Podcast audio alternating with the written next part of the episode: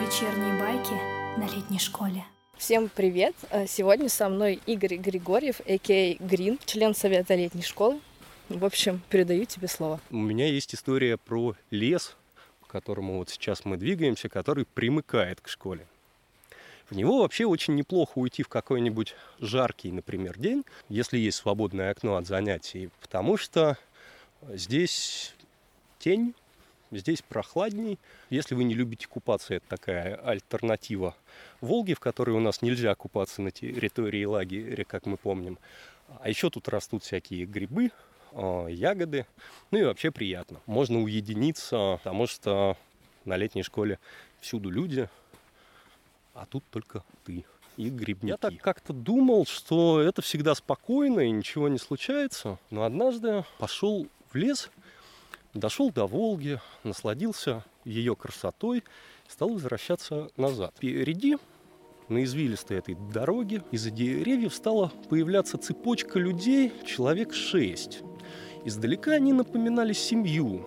Мужчина лет 50, женщина чуть помладше. И там, спереди и сзади них шли дети разного возраста, разного роста. Ну, такая шла цепочка людей, которые мне сначала показались абсолютно безобидными, но что-то привлекло мое внимание.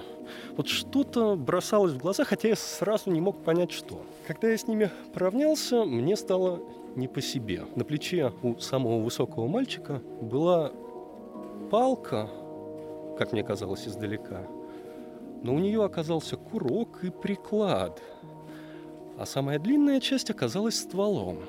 Хм. Какого-то очень-очень длинного и странного оружия.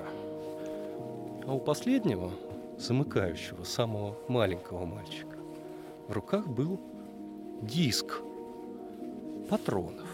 Когда я э, ускорился и отошел метров на 50, мои мысли, которые начали скакать в этот момент не очень как-то упорядоченно, хаотично, они как-то чуть-чуть сложились в картинку, и я понял, что это, в общем-то, дисковый пулемет, что-то достаточно старое, но опасное. И когда я уже подходил к лагерю, я услышал выстрелы в лесу. Вот такой вот у нас милый лес.